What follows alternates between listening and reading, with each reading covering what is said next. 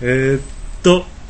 今日最後のネタかなこれが、うんうんあのクロス君からどうしても語りたいネタがあるということでそう語りたいネタって そこま触でれたいネタがう、ん、持ち上げられると俺もねちょっと困るんだけれどいいよ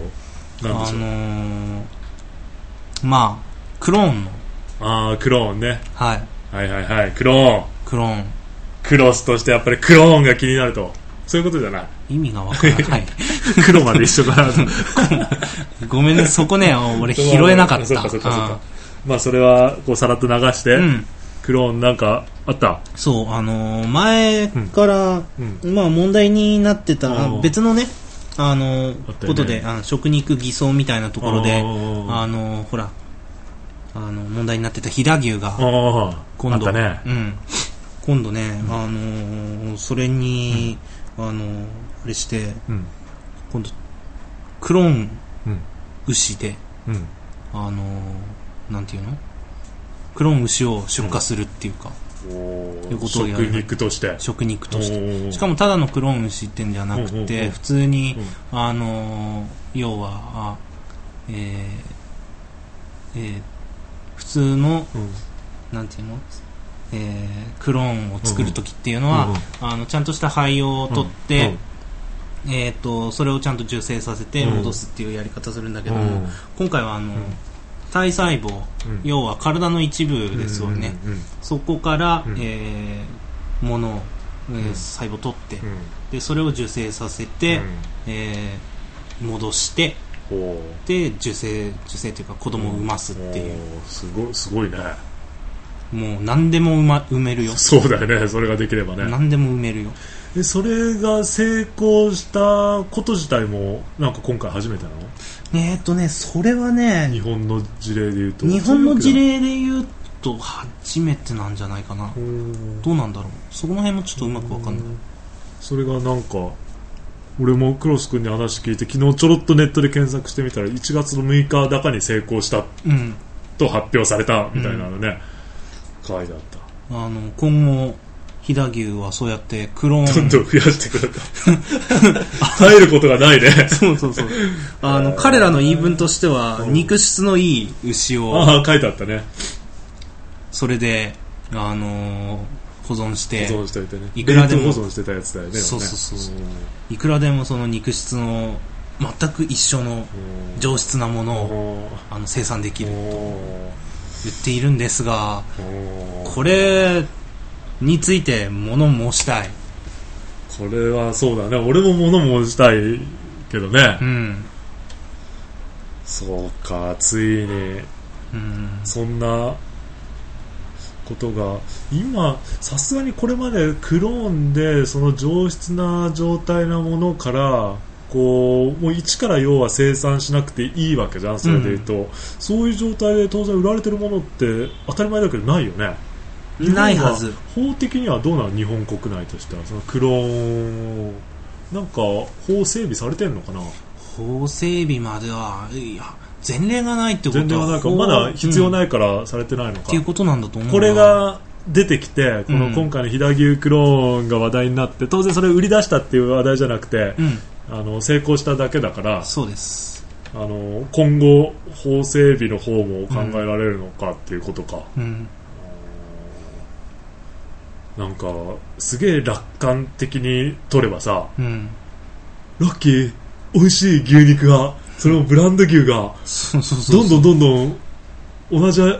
味の状態で生産されるんだったらいいじゃんっていうことなわけでしょ要は世間的にね。世間的には俺そらう。から見ると楽観的にそうそ取うれそうばそう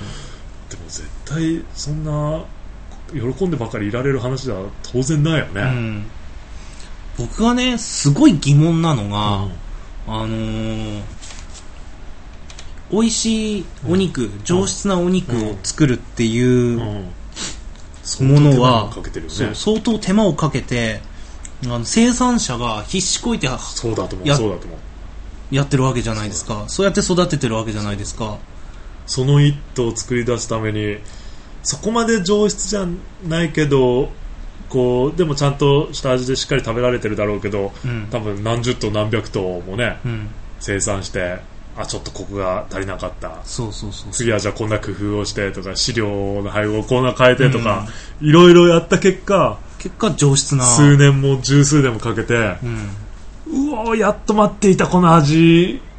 がっていうものがねそう数百頭の中のうちの1頭って感じでできるんだろうけどでそれってあの生産者の努力だと思うんですよそうだね遺伝子じゃないと思うん遺ですね伝子じゃないねそう思うねうんということは、あの全く同じ、うんあの肉質のものって言ってるけれども、あの全く同じなんていうの うんこう育て方うんをうんしようとしても、うん多分うまくいかないと思うんだよね。そうだね、うん当然生まれてくるのは子牛の状態で生まれてくるわけだからなでしょそこから育てて成長させて、まあ、その間の愛情の注がれ方もそうだしね、うん飼料の問題もそうだし上質な肉を作ったっていうのは生産者の努力の賜物であって、そうだねあのそういうそうやってクローンを作って遺伝的なもので、あのーやることじゃないと思うんですよ全く同じ、なんていうのこう遺伝子も持ってる、あのーね、いろいろうんうん同じものを持ってるっていうところがあったとしても、うん僕はねそこはすごく疑問で生産者も、あのーなんていうのそれでいいのっていう、よくないから、まあ、そういう声はこれから上がってくるんだろううんな、そのニュースの段階では生産者側のコメントとかなかったでしょうまだうんさすがにね、なななかったかな、そうだよねでも消費者に関してはやっぱ怖いっていう意見と、うん上質な肉が食べられるならい食いべれるんだったらってことだよねうん分かれるだろうね大きく言えばね分かれると思うやっんんぱりでもそのクローンの技術自体がさ、うんまだ、うんうんあのねうんなんていうの研究段階というか、うんだと俺は思ってていやそうだと思うよ、んここだって数数十年っていうか十数年か二十数年か分かんないけど、まあ、ここ数十年の話じゃんきっと、うんなんか安全性の部分とかさそういうなんかクローンで生まれてきたものを食べた人間はいるんだろうけどでも結局、その人が20年後30年後まで全然大丈夫なのかって検証できないわけじゃん、うん時間的にさそうだねうんそう確かにあの食べたけど何ともないですよって言ってる人もいるんだ実際、うんうんうんでもねその数日間とか1年2年じゃあ分かんない何かそがうそうそうそうそう体に入ってしまってるのかもしれないし多分大丈夫ですよって言ってるのは明らかに短いスパンだとそう思そううんだそうましてはその次の世代うんもうこの間の化学物質の話じゃないけどさ本当そうだよ、ね、体の中に何かこう未知のものが、うん今でいう未知のものがね、うん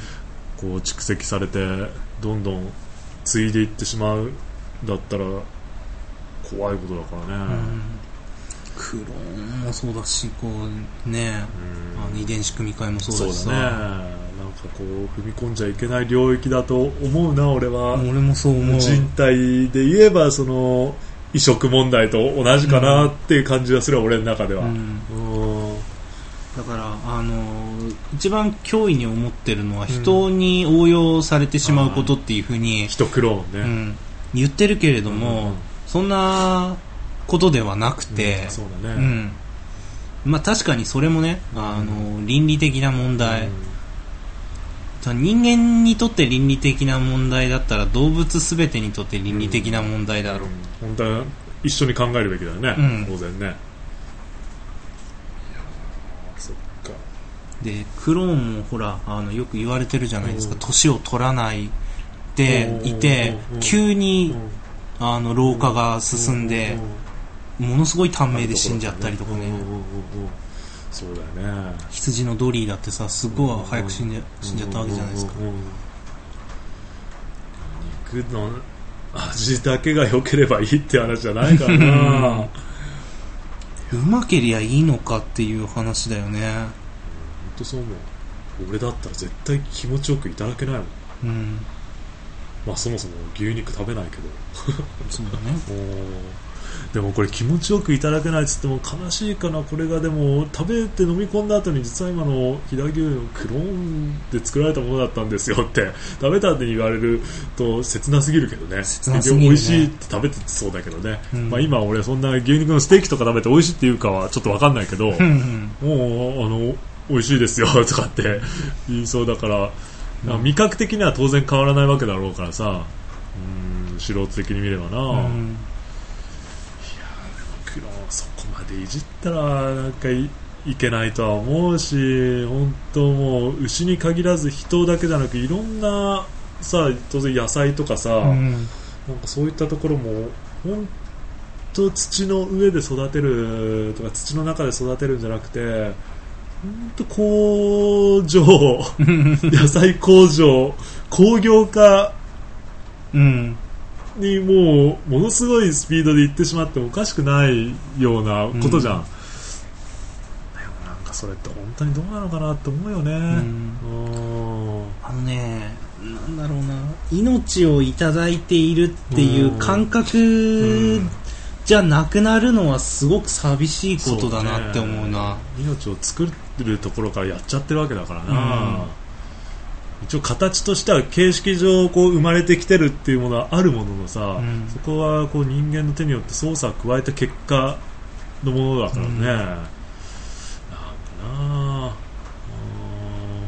こういう広がりはストップかけたいけどね、うん、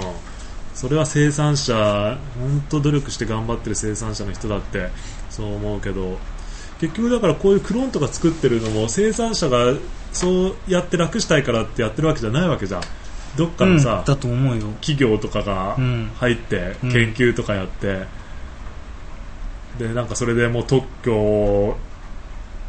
うん得るかのごとく、もうビジネスとしてさ、うんやっていきたいわけでしょきっとそうだよね格安の飛騨牛が食べるチェーン店とかボンボコ出てくるんだよ多分こういう話がどんどん進むとねうわで全国どこにいても年中どこにいてもうん、ほぼ同じ味のものがさ、うん食べれるとなったらもうチェーン向きじゃんでもそうなった場合にさうんうん量産が可能だっていうところでさブランド肉はブランド肉としてのさ、うん地位を失うと思うんだよね失うねそれはね、うんもし本当にさあの体になんともなくって、うんなかったですねあのすごく美味しいうんうんうんで量産が可能ってなったら飛騨牛は飛騨牛としてのポジションを失うわけじ失ゃん、うねそれはいいのか飛騨牛としてって思うんだよね、うんまあ自分たちの首を絞める結果になるってことだよなねってると思うんだ、まあ、もしくは、まあ、どこでどう区別するかわかんないし、うん結局偽装とかにもなるんだろうけど、うんこのノットクローンのうん飛騨牛はそれはそれでブランドとして残るのかもしれないけどでも区別つかないわけじゃんね消費者が口にしただけじゃんで絶対それ産地偽装と同じく これは本物ですってさ 出してえそうだよで本当すげえ金かけたあの研究所かなんかでのチェックうん調査でなければ判明しないぐらいのものだったらな同じようなことになっちゃうからやだよねでも買うときにさ飛騨牛かっこ遺伝子組み換えでないって書いてあったりとかさあれ書いてあれば書いてるほど遺伝子組み換えっぽく見えるな俺だけ俺もそう思うん だ必ずなんかアメリカ産大豆かっこ遺伝子組み換えではないっていうのこれ遺伝子組み換えですけどって書いてあるようにしか見えないんだよ ねアメリカって遺伝子組み換えじゃない大豆作ってたっけみなんかね絶対そういうふうに見えてくるけど嫌だねうん気持ちよく命をいただけないそうなんか命として生まれてきてるものはやっぱさっき言ったけどその工場のラインに乗っかって生み出されてるさ、うんなんかこう製品の一つみたいななんか本当の命じゃない感じがしてる時点でもう嫌だよね。嫌だうねーんなんかこだうから俺としてはもうそういうことにも喜びたくもないしああそれで飛騨牛とか今まで高かったけど、 うんある程度の、ね、安い値段で俺たちみたいな消費者も口にできるんだって喜びたくもないし。全然ないねうんそういう広がりは食い止めなきゃいけないもう飛騨牛がこれ成功してしまったものはしょうがないけどあの流通はね、うんさせたくないしこれだって成功して流通まで乗っかって広がったらもう飛騨牛だけじゃ終わらないよで肉だけじゃ終わらない牛だけじゃ終わんないし肉だけじゃ終わんないしねとそうだよねえいろんなものに加速的に進んでいくと思うよ人間はそうそうやすやすと生かずとも人間がクローンじゃないからいいかっつうとそういう問題じゃないからなうわーやだやだコピーを作るってことでしねょえそういうことねねええこれはでもあれだねなんかこうブログとかミクシーとかでもうん知らせていく必要があるのかな、うんミクシーニュースとかでも載ってたかな、乗ってんじゃないかな、ねうでもん見てみてあれだなこれはねもう本当に今後監視していかなきゃそいうけだなねい、監視だね ノロノロポッドキャスターとして監視が必要だうね、んおーいやこれでもね俺知らなかったんだまあこの年末年始あんまりそういうニュースからもね、うん離れていたのがあるからいやそれをさ結局そうだ1月6日なんていうこの新春早々に発表するあたりがなんかもう考えられてないなんかね本当にたまたま1月6日で成功したわけじゃないでしょきっときっ とね多分年末にはもうできてたよ、そうでしょ、うこのだから年末年始の、まあ、年末10日間と年始10日間ぐらいの間のどさくさに紛れたところで、うん発表していけばまあなんかね、うん、こうたくさんの人に知られずに済むかもみたいなんねのも伺えて嫌だねなんかでかいニュースに書き消されたいみたいそうなそうそうそううそうそうそうそうだよこのガザのああイスラエル侵こ攻うそうこのパレスチナか闇でひっそりとうんみたいないやーそっかちょっとやだねなこれがさだからさああの量産が可能になってうさんすごい安価になっていっーたとしてうんさうんなんかそうなった時になんか吉野家とかさうんすき家とかさうんまあ行かないけどもさうんうんうんっていうところがさなんか提携してさそう国産牛そう、国産牛しようとか言ってさうん、やるねやるわけですよ国産牛だから安全とかって書いてあってクローンなわけですようんうんそうだねひどいままああこれはダメだね吉野家好きやって言う言ったのはねあうんのまああのあくまで一例としてだそうだねそうだね松屋かもしれないしうんうんうんランプ亭かもしれないそうだねランプ亭懐かしい ねこの辺あるランプ亭あるう本ーん当と俺新橋で見てたな、ううんんまあそもそもな吉牛とかほど店舗数はね、まあないからあれだけどないけどねランプ亭懐かしい俺どこで見たんだ確かに東京生活時代に、うんあんまりお世話にはなってないけど、うんうんうんどっかにあった ね俺も新橋だったかもな新橋界隈うんあ勤めてたからなそうかこれでもちょっと監視してってもし続報があればここでもお伝えしてったりブログとかミクシーとかでもあれだねそうですうね、ん、こんなのどう思うってまずいよねってことを、まあ、やっぱ声に出してうん、で伝えるべき手段であの知らせていかないといけないね、うんこういうことはねいやこれはいいネタだったねうん、もういや本当あの意図を感じるねこの1月6日あたりに発表とかっつうのはね、そんな年末年始も研究知ったのかよっていうぐらいねね感じはするけどそっかーいやーこういうネタはもう見つけ次第共有してここでもどんどん伝えていこうかそうです ねねうん必要なことだからねこういうのを聞いて今までそういうものの見方とかしてなかった人とかもあーなるほどねそういうことも言えるよねっていうのをちょっとでもねうん感じてもらえたら大きな変化だと思うからなうん OK ですそんなとこですかそんなとこですね左牛クローンについてはとりあえずあの命をいただいてることをそうだね自覚しましょうんうんあの人間が意図的に作り生み出す命じゃなくてう、うんうん、あのちゃんとその何す生き物たちの、ねうん中でこう生み出された命のところで、まあ、クローンでなくてもそれに近いぐらいの状況で、ね、うんあの鳥とか豚とかうん牛とかそもそも生産されてたりはするんだけど、うんでもそれとはまたさらに違う話だからねそうですねクローンで生み出すっていうのはね詳しくはあの、ストップ・ザ・クロ詳しくはうちのライブラリーのーン、うん、あの命の食べ方そを、うだね参照してください、無料で貸し出ししてるんで、はい、ぜひ見たいっていう方はあの連絡いただければクロスライブラリーから貸し出しするんではい、お願いしますはいじゃあ時間も遅くなってきたんで、うんあの今日の収録はここで終わりにしましょうかそうですね、はいあの感想とかぜひお寄せください、はい励みになりますんでそれじゃあまたい次回お会いしましょう、さよならさよなら